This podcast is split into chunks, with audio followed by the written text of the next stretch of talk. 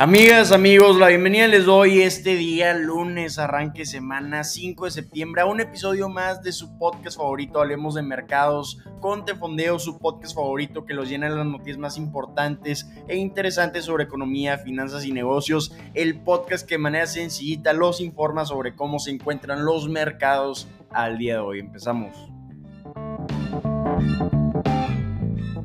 El día de hoy en Estados Unidos es Labor Day o Día del Trabajo, entonces hay asueto y están cerrados los mercados accionarios estadounidenses, entonces no tenemos movimientos antes de la apertura del mercado porque no habrá movimientos en el mercado del día de hoy, pero vamos a platicar de qué vimos la semana Desafortunadamente vimos que es la tercera semana consecutiva que los mercados accionarios están cayendo. ¿Por qué estamos viendo esto? Porque hay mucho nerviosismo entre los inversionistas en que la Reserva Federal va a continuar incrementando agresivamente las tasas de interés para luchar con la inflación. Aún no hay datos económicos que hayan logrado cambiar este nerviosismo de los inversionistas, entonces por eso estamos viendo estos movimientos pesimistas. Ayer el, ayer, el viernes vimos que el Dow Jones estaba ganando 370 puntos, pues se borró esa ganancia y terminó el Dow 330 puntos abajo, cayendo un 1.1%. El S&P 500 también cayó un 1.1% y el Nasdaq cayó un 1.3%. Es el sexto día consecutivo que ha caído el Nasdaq. Entonces, desde 2019 ha sido la peor racha para este índice de tecnología. Para la semana, el Dow Jones cayó un 3%, el SP un 3.3% y el Nasdaq un 4.2%. Entonces, como ya dijimos, no se ha calmado el nerviosismo, no hay datos económicos que logren convencer o que logren cambiar la perspectiva de la mayoría de la mayoría de los inversionistas, entonces por eso estamos viendo esta venta general en los mercados. Vamos a ver cómo continúa esta tendencia, un reporte muy importante de la semana pasada porque es de los últimos datos económicos que puede contemplar la Reserva Federal antes de discutir el último incremento de la tasa de interés era el dato de empleos y se añadieron, fueron datos fuertes, se añadieron 315 mil empleos para el mes en Estados Unidos. La estimación de los economistas en promedio era que se añadieran 318 mil empleos, entonces quedó un poquito por debajo de la estimación de los analistas. Habíamos visto que había comenzado fuerte el mercado después de analizar estos datos. Vimos que la tasa de desempleo incrementó a 3.7%, que es 0.02% arriba de las estimaciones. Entonces muchos pensaban que esto iba a convencer a algunos inversionistas de que la Reserva Federal iba a poder cambiar su perspectiva para la última reunión que van a tener a finales de este mes, pero como podemos ver los movimientos de los mercados, no hace falta decirlo, que no los convenció. El último dato que va a salir importantísimo antes de este incremento, esta reunión de la Reserva Federal, van a ser los datos inflacionarios, el índice de precios al consumidor en Estados Unidos el 13 de septiembre y este va a determinar qué tan agresiva va a necesitar ser la Reserva Federal. Entonces, hablando del 13 de septiembre, lamento decirles que va a ser martes 13, entonces vamos a ver cómo nos va el martes 13 que se presentan datos inflacionarios. Hablando del mercado de criptomonedas, que estamos viendo el mercado de criptomonedas en las últimas 24 horas ha caído un 0.61% el precio de Bitcoin. Se encuentra en los 19.600 dólares y actualmente son las 5.45 de la mañana en Monterrey, Nuevo León, México y son las 6.45 de la mañana horario Nueva York. Vámonos con noticias de Ethereum. ¿Cómo está comportando Ethereum en las últimas 24 horas? Está incrementando un 0.55%. Se encuentra en los 1.564 dólares a este momento 5.50 de la mañana en Monterrey, Nuevo León, México y 6.50 de la mañana en Nueva York. Entonces Ethereum es la respuesta o lo más cerca que hay al Internet. Si Bitcoin es la respuesta al oro, Ethereum al Internet. ¿Por qué decimos esto? Porque quien sea que quiera lanzar una criptomoneda, quien quiera lanzar una aplicación de criptomonedas o comprar uno, un NFT, probablemente lo haga usando la red de Ethereum, más de 3 mil millones de dólares en transacciones se procesan a través de esta red de Ethereum y 60 mil millones de dólares de, cripto, de criptoactivos están permanecidos en esta red en aplicaciones de terceros. Al lado de Bitcoin no hay ninguna otra red de criptomonedas más crítica para la infraestructura de criptomonedas y también para el futuro de las criptomonedas. Entonces, ¿qué vamos a estar viendo para Ethereum? Se, acerca uno de los días más importantes para esta criptomoneda porque en 10 días, el 15 de septiembre, vamos a estar viendo lo que muchos llaman The Merge. ¿Qué es esto? Esto, pues además de ser un gran riesgo tecnológico, puede transformar completamente las cosas para criptomonedas, para empresas como Coinbase. Vamos a estar viendo el impacto inmediato y también para empresas que producen chips como Nvidia y también algunos tenedores de esta criptomoneda. ¿Por qué vamos a estar viendo esto? Porque actualmente el proceso con el que está la red de Ethereum es con lo que llaman proof of work o prueba de trabajo, donde las computadoras están compitiendo para resolver unos, ¿cómo le podemos llamar? Rompecabezas criptográficos. Entonces, la computadora que acierte con cualquier bloque de criptografía de estos rompecabezas pues es el que va a certificar la transacción y en este proceso se le va a estar dando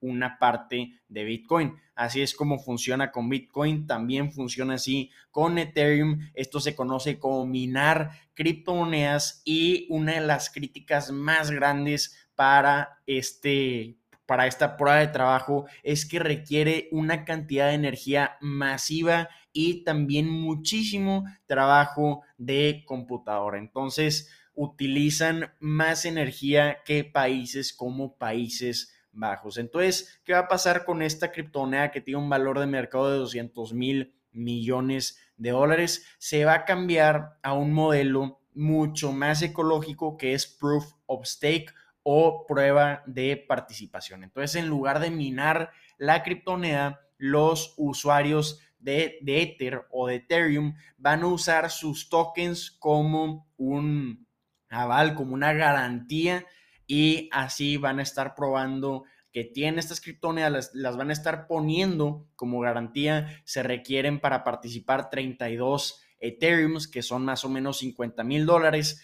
correr un tipo de, de software y aquí va a ser más bien como una rifa, como una lotería. Quien sea que tenga estas 32 Ethereum de garantía para garantizar las transacciones y que esté corriendo este software, va a estar obteniendo partes de las criptomonedas para estar haciendo esta validación de transacciones. Entonces, esto debería eliminar la minería y al hacerlo el consumo de electricidad se podría recortar hasta un 99% de acuerdo a Ethereum Foundation. Entonces, importantísimo lo que vamos a estar viendo el 15 de septiembre. Esto también dicen que puede ser un catalizador importante para el precio de Ethereum porque al eliminar la minería, también esperan que reduzca la oferta de criptomonedas de nuevos Ethers minados.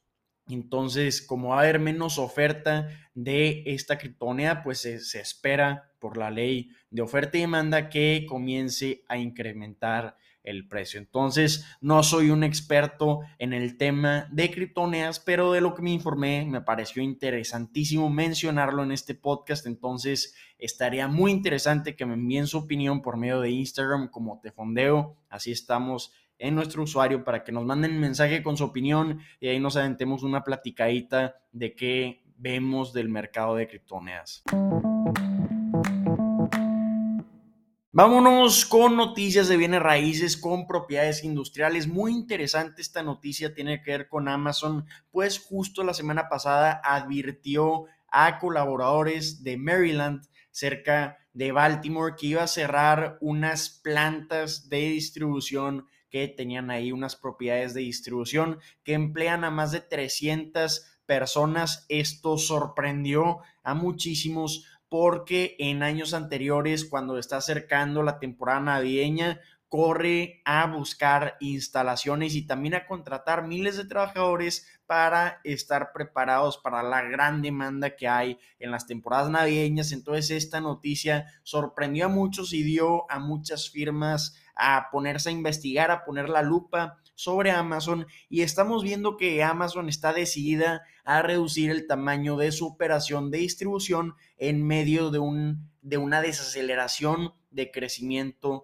de las ventas. Entonces, una firma que está investigando sobre las propiedades de Amazon estima que la empresa ha cerrado o eliminado los planes para abrir 42 instalaciones que representan casi 25 millones de pies cuadrados de espacio utilizable. También dice la firma que ha retrasado Amazon la apertura de 21 ubicaciones adicionales que representan 28 millones de pies cuadrados y también está cancelando algunos proyectos de Europa, principalmente en España. Entonces, vamos a estar viendo durante lo que queda del año probablemente muchos recortes en Amazon, desafortunadamente también el cierre de muchas instalaciones de distribución de Amazon. Esto fue por un crecimiento impresionante durante tiempo de cierres. Ahora estamos viendo que con esta apertura pues ya están desacelerando las ventas en línea, está desacelerando el crecimiento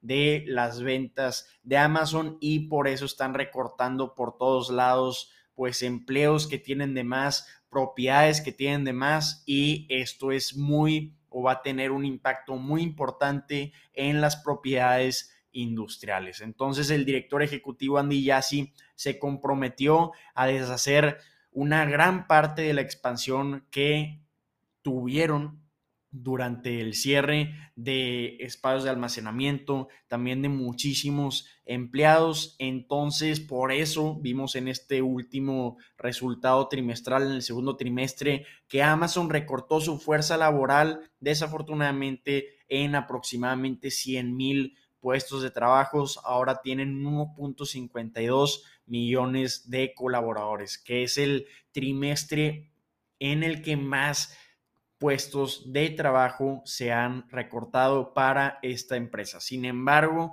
de acuerdo a Bloomberg, están diciendo que como quiera Amazon se encuentra buscando subarrendar 10 millones de pies cuadrados de espacio de almacenamiento. Entonces va a ser interesante ver cómo se va a estar comportando Amazon de abrir sus propias propiedades o de estar subarrendando las propiedades. Interesantísimos movimientos por parte de Amazon. Vámonos con noticias de Rusia, muy importantes noticias para la economía mundial, pero especialmente para Europa. Si vemos los movimientos en los mercados del otro lado del charco, el índice Stocks Europe 600 está cayendo un 1.1% después de que una empresa de energía rusa, Gazprom, anunciara que iba a detener indefinidamente un gasoducto clave para Europa, que es el gasoducto principal de esta empresa. Entonces, ¿por qué está deteniendo este gasoducto? Porque estamos viendo que los líderes del grupo de los siete acordaron implementar un límite de precio en el petróleo ruso mientras Rusia continúa su guerra en Ucrania. Entonces vimos que el gas natural aumentó más de 30% en Europa y probablemente para finales de esta semana vamos a estar viendo que las naciones van a estar implementando medidas especiales para proteger a los consumidores contra estos incrementos en el costo de energía. Por ejemplo, Alemania está planeando un paquete de 65 mil millones de dólares para proteger a los consumidores. Entonces, importantísimo lo que estamos viendo porque debido a riesgos de una escasez de energía, pues estamos viendo incrementos en los precios y esto está provocando que continúe incrementando esta inflación indomable que tenemos mundialmente. Las empresas europeas que más han estado afectadas viendo los movimientos en, sus acciones han sido la siderúrgica ThyssenKrupp, también la empresa de gas Juniper y la cementera Saint Gobain, así como el fabricante de piezas de automóviles Valeo. También estamos viendo movimientos negativos en el índice DAX de Alemania. Y hablando del euro, pues estamos viendo que continúa su caída, se encuentra en 99 centavos por dólar. Entonces, importante lo que estamos viendo el día de hoy, día del trabajo en Estados Unidos. Vamos a ver cómo reacciona esto el mercado estadounidense el día de mañana. Y muy interesante también cuál va a ser la respuesta de las autoridades monetarias, pues incluido el Banco Central de Europa, planea continuar incrementando las tasas de interés esta semana para combatir con la inflación a pesar del panorama económico mundial que se está oscureciendo debido a estos riesgos de escasez de energía. Entonces, importantes movimientos el día de hoy. Definitivamente hay que darle seguimiento a esta noticia. Amigas y amigos, estas son las noticias que tienen que saber el día de hoy. Espero que la información compartida les haya resultado de gran utilidad. Si así lo fue, los invito a compartirla en sus redes sociales. Si tienen cualquier duda, comentario, retroalimentación, recuerden que estamos disponibles en Instagram como arroba tefondeo. Ahí nos pueden mandar sus mensajes. Si les gusta este podcast, los invito a ponerle cinco estrellas en la plataforma donde nos estén escuchando y ponerle seguir a este podcast. Ánimo y nos vemos mañana. thank you